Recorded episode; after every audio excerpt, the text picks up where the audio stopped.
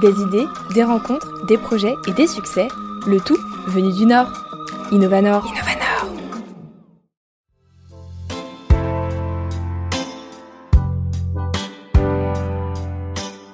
Aujourd'hui, dans Innovanor, c'est Baptiste que je reçois.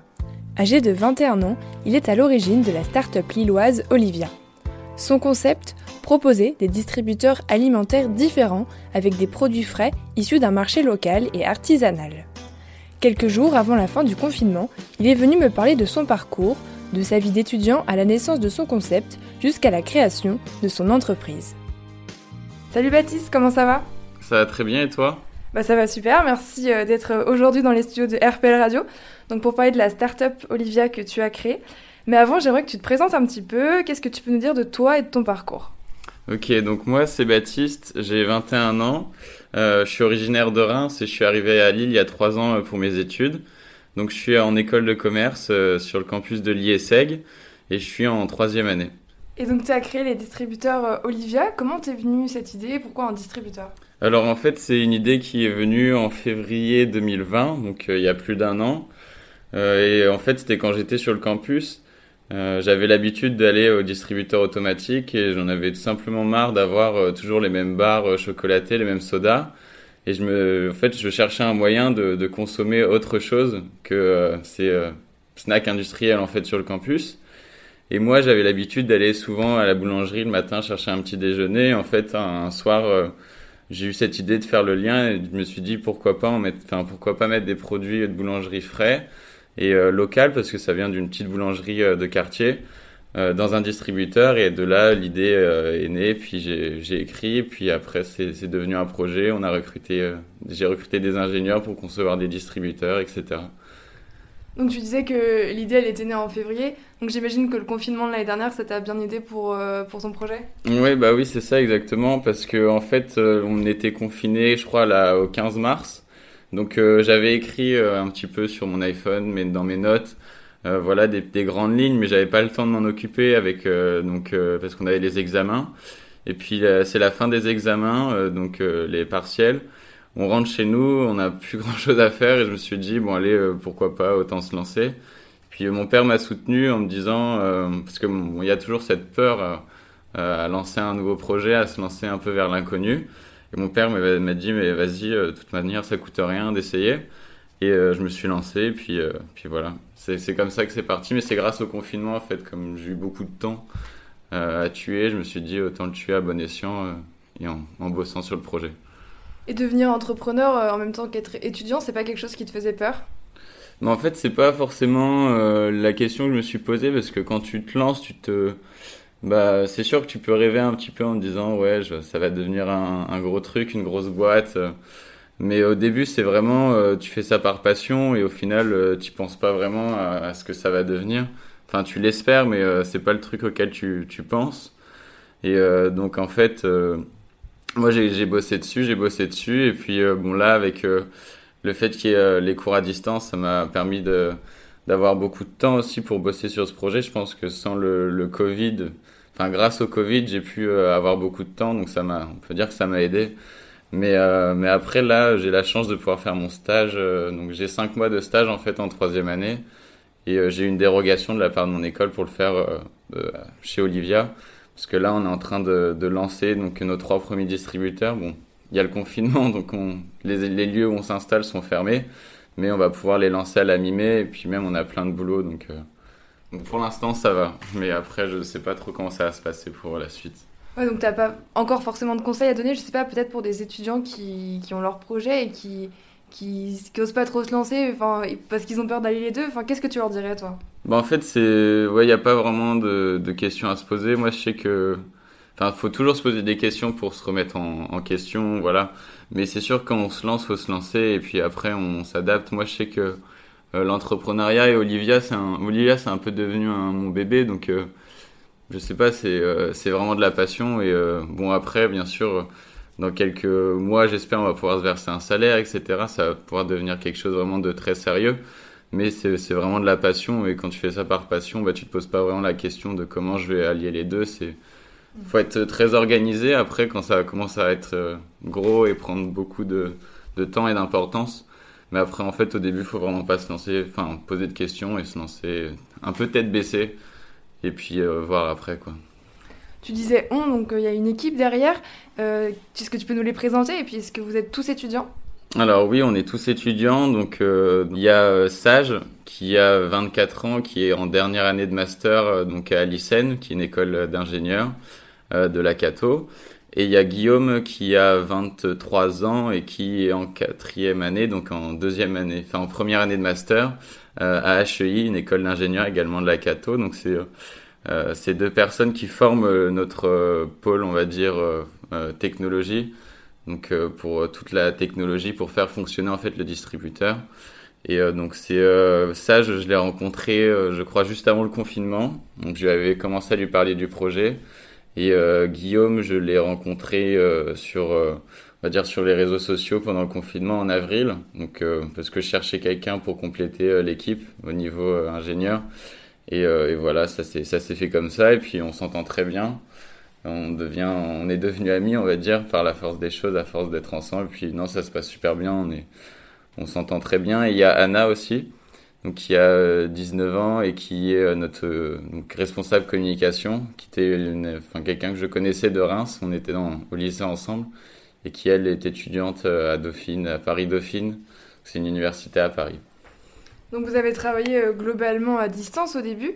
Quelles ont été vos principales difficultés? La première, c'est, on va dire, le recrutement. Euh, ça, je, l'avais déjà rencontré, donc euh, je, je, voyais, enfin, je le connaissais, on peut dire ça. Euh, Guillaume, j'ai vraiment tout fait à distance.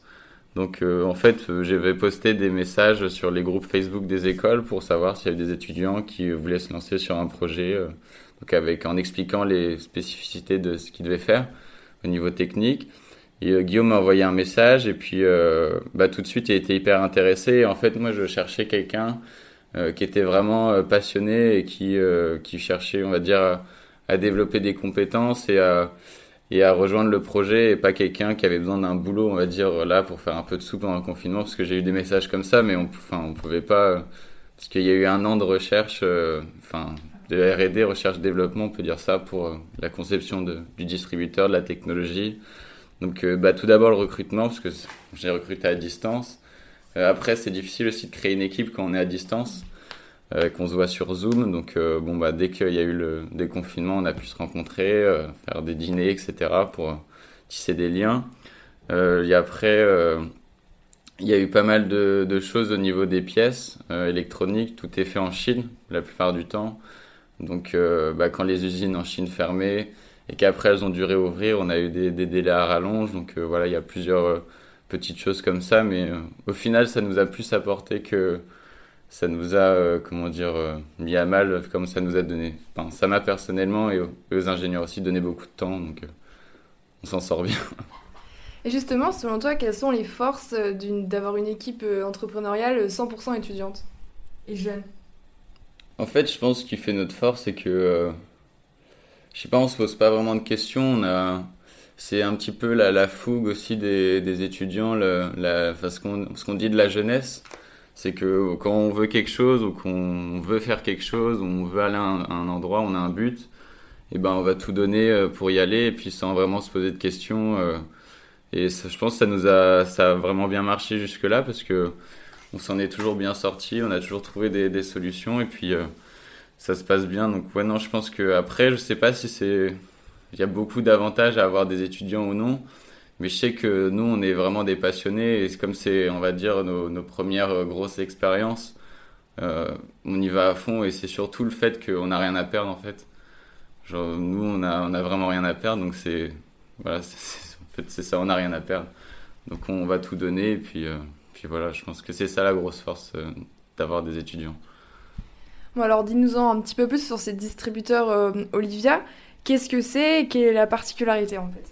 Oui, alors en fait, euh, nous, ce qu'on a voulu faire, c'est euh, mettre donc à disposition dans des campus étudiants, donc des gros campus, des grosses résidences étudiantes et des sièges d'entreprise, donc où il y a des, beaucoup de bureaux, donc plus d'une centaine de personnes.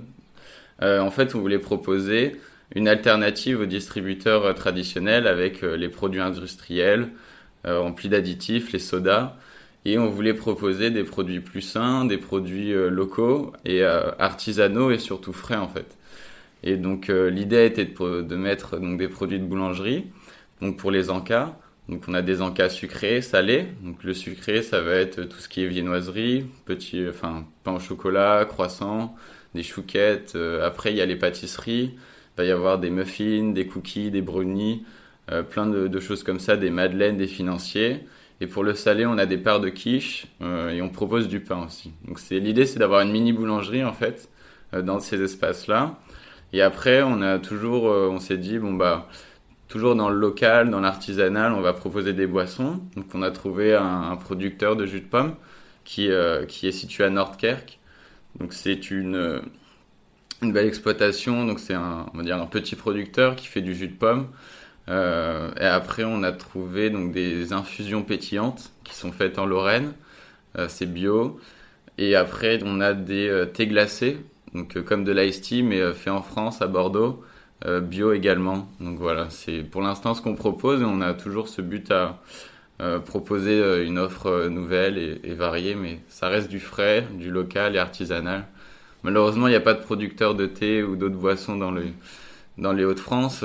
après, on a certaines aussi, comment dire, restrictions, parce qu'on n'est pas un frigo, c'est pas réfrigéré. Donc tout ce qui va être smoothie ou des produits qui nécessitent une réfrigération, on peut pas. Euh, faut pas que ce soit trop cher non plus. Nous, le, prix maximum, c'est une boisson à 2,50€. Bon, il y a la quiche qui, bien sûr, qui va être qui est aux alentours de 4 euros, mais c'est une grosse part de quiche.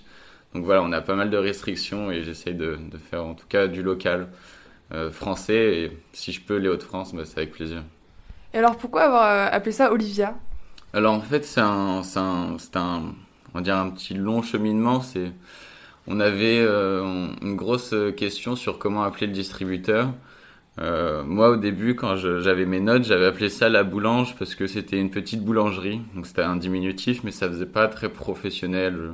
J'aimais pas trop. C'était vraiment un, nom pour mettre euh, sur les, notes et, je voulais trouver autre chose. Et en fait, on est parti sur un prénom dans le but d'humaniser le, distributeur et le conseil parce qu'on a une grosse interaction sur les réseaux sociaux ou même avec les gens parce que moi, quand je propose mon offre euh, donc de produits, on a plus d'une trentaine de produits, euh, bah, les gens choisissent en fait.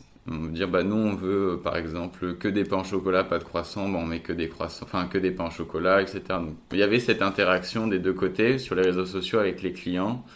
Euh, donc, fallait un prénom pour humaniser ce concept, et on voulait un prénom euh, français bah, pour refléter le, savoir-faire, le, made in France mais on voulait pas un prénom traditionnel euh, comme Paul ou Nicolas en fait. On voulait quelque chose de de plus moderne et on voulait aussi casser les codes parce que bah, on vend des produits frais, des produits de boulangerie dans un distributeur qui la façon dont, dont on l'utilise est innovante et donc on a tablé en fait sur un prénom Olivia. Et le dernier truc qui nous a fait choisir ce prénom, c'était le fait que euh, c'était un prénom féminin. Et en fait, euh, moi, dans toutes mes recherches, parce que j'ai cherché des, milliers de noms de boulangeries, voir ce qui se faisait. Et en fait, c'était toujours un nom euh, presque masculin quand c'était un prénom, parce qu'on associe le, boulanger à celui qui fait le pain et la boulangère à celui, enfin celle qui le vend. Alors qu'en fait, c'est des noms qui peuvent être utilisés dans les deux sens, mais c'est toujours utilisé comme ça. moi, je me suis dit, bah tiens, pour, parce que j'ai trouvé, il y avait des belles boulangeries où il y avait des femmes qui faisaient le pain, et c'est vrai qu'on n'en voit pas beaucoup. Et je me suis dit, tiens, on va mettre les femmes à l'honneur et on va l'appeler aussi, euh, on va l'appeler Olivia. Et euh, quand j'utilisais, euh, enfin, quand je disais ce prénom, les gens en fait étaient intrigués, étaient interpellés, me posaient la question. Et je me suis dit, bon, bah, c'est que c'est le bon prénom alors. Donc c'est un nom euh, engagé qui marque aussi euh, un projet qui est assez engagé avec euh, les valeurs que tu as citées déjà auparavant. Et il y a aussi une dimension solidaire parce que vous êtes en partenariat avec les Restos du Cœur, je crois. Est-ce que tu peux nous expliquer un petit peu? Oui, bah alors en fait, nous on travaille avec des produits frais, donc le plus gros comment dire challenge qu'on a, c'est de, les DLC qui sont très courtes, si ce n'est qu'un jour pour tout ce qui va être viennoiserie ou pain. Donc voilà, le but c'est pas de, de remplir à rabord le distributeur. faut vraiment mettre des, quantités, euh, les quantités nécessaires pour se retrouver avec le moins d'invendus possible. on part toujours du, principe qu'il y aura des invendus un jour ou l'autre. Et euh, nous, pour nous, c'était inconcevable de jeter, surtout que c'est, voilà, on va pas jeter des bons produits et encore moins jeter. Je veux dire, je pense que euh, maintenant, ça, devrait vraiment plus se faire. Donc il y avait cette dimension anti-gaspillage et puis on s'est dit si ça peut faire plaisir à quelqu'un dans, dans l'autre sens, ça peut être c'est sympa. Et donc on, est allé voir les Restos du Cœur à Lille. Et puis voilà, on n'a pas vraiment un partenariat, mais en tout cas, si on a des invendus, c'est à eux qu'on les, qu'on les redistribue. Donc, donc voilà. Quels sont tes projets pour la suite? Euh, pour la suite, donc euh, pour nous, donc euh, c'est là, là, au déconfinement, donc lancer, mettre en activité les, les trois premiers distributeurs qu'on a construits. Et là, on est en train d'en préparer sept autres pour septembre. On a signé des contrats pour septembre et voilà, il y a, y a, y a de la demande, il y a des clients qui m'appellent, je démarche aussi. Donc c'est 10 distributeurs pour septembre et puis après, voir la suite quelques mois plus tard, enfin après septembre, en mettre 10 à nouveau ou plus, euh, je ne sais pas, mais en tout cas, c'est vraiment lancer le projet et puis euh, voilà, se lancer à fond. Puis comme on part du principe qu'on n'a rien à perdre, ben, on y va quoi. Et donc les distributeurs, ce sera uniquement dans des écoles euh? Non, c'est donc moi je vais essayer de faire la moitié école, donc campus, campus universitaire, et la moitié entreprise. Donc des, je peux pas citer de nom, mais des, locaux où il y a plus de plus de 100 personnes qui travaillent sur place voilà, dans des bureaux. Donc ça peut être des sièges. Comme il y en a beaucoup dans la, sur la métropole lilloise, et ben on, a, on va trouver, euh, je pense, assez facilement. Et puis il y a une grosse demande aussi euh, la part des entreprises avec les confinements qui repensent la façon dont, euh, ils travaillent, que ce soit avoir du télétravail ou aussi une meilleure restauration sur le lieu de travail. Donc, donc voilà, et des résidences étudiantes aussi, on en a signé une pour septembre. Mais c'est vraiment des grosses résidences, de préférence qui n'ont pas de service de petit déjeuner le matin. Donc, euh, voilà. Est-ce qu'on peut dire que cette expérience, elle a changé ton projet professionnel? Est-ce que tu as la sensation d'avoir trouvé ta voie? Ou tu voulais déjà entreprendre avant? Qu'est-ce que ça a changé pour toi? Bah, Je savais que moi, j'ai toujours voulu faire quelque chose euh, de, mes propres mains, c'est-à-dire de construire quelque chose, que ce soit euh, n'importe quel projet. Après, je ne savais pas quoi, mais je sais que j'ai cette fibre entrepreneuriale en moi. J'ai toujours eu plein d'idées, d'ambitions à, à, faire quelque chose euh, de mes propres mains. Après, en fait, je, de, dans mon cursus, euh, on va dire scolaire, j'ai beaucoup voyagé et puis euh, après à l'ISEC, j'ai fait, on a un échange universitaire à faire donc pendant notre licence ou le master. Et moi, j'ai eu la chance de partir six mois aux Philippines. Et j'ai beaucoup, j'ai beaucoup voyagé là-bas. J'ai, j'ai pris, enfin, j'ai pris beaucoup l'avion. J'ai fait cinq pays en tout au total dans l'Asie du Sud-Est. Et j'ai vu énormément de choses. Et en fait, quand je suis rentré, bah, j'avais l'impression d'avoir fait un peu le tour et je me suis dit, faut, faut que je fasse quelque chose, euh, on va dire, de moi-même. Je sens que j'ai envie et c'est comme ça que je serai épanoui. Et puis l'idée est venue et puis euh, bon bah voilà après je me suis lancé. Mais après sinon euh, moi je, je, pars sur un master en audit financier donc dans la finance d'entreprise parce que c'est quelque chose qui me plaît aussi mais je pense qu'on peut pas être plus heureux qu'en qu'en étant enfin qu'en entreprenant quelque chose parce que moi je fais ça par passion généralement un entrepreneur euh, il est passionné par ce qu'il fait donc si pour toi c'est peut-être le journalisme donc euh, voilà c'est super cool que tu fasses du journalisme mais quand on est entrepreneur c'est un peu le projet que qu'on a construit qui nous passionne. Donc euh, je pense que je serais jamais plus heureux que par entreprendre. En tout cas je pense. Bah alors on te souhaite beaucoup de réussite dans tes futurs projets. Merci beaucoup Baptiste. Bah, merci à toi. Pour vous tenir au courant de l'actualité d'Olivia, rendez-vous sur le site distributeurolivia.fr ou sur le compte Instagram Olivia Distributeur. Et pour retrouver l'ensemble de mes rencontres Innovanor, n'hésitez pas à nous rejoindre sur le compte Instagram Innova-Nord. Merci à tous pour votre écoute, on se retrouve très vite pour découvrir un nouveau parcours inspirant avec Innovanor.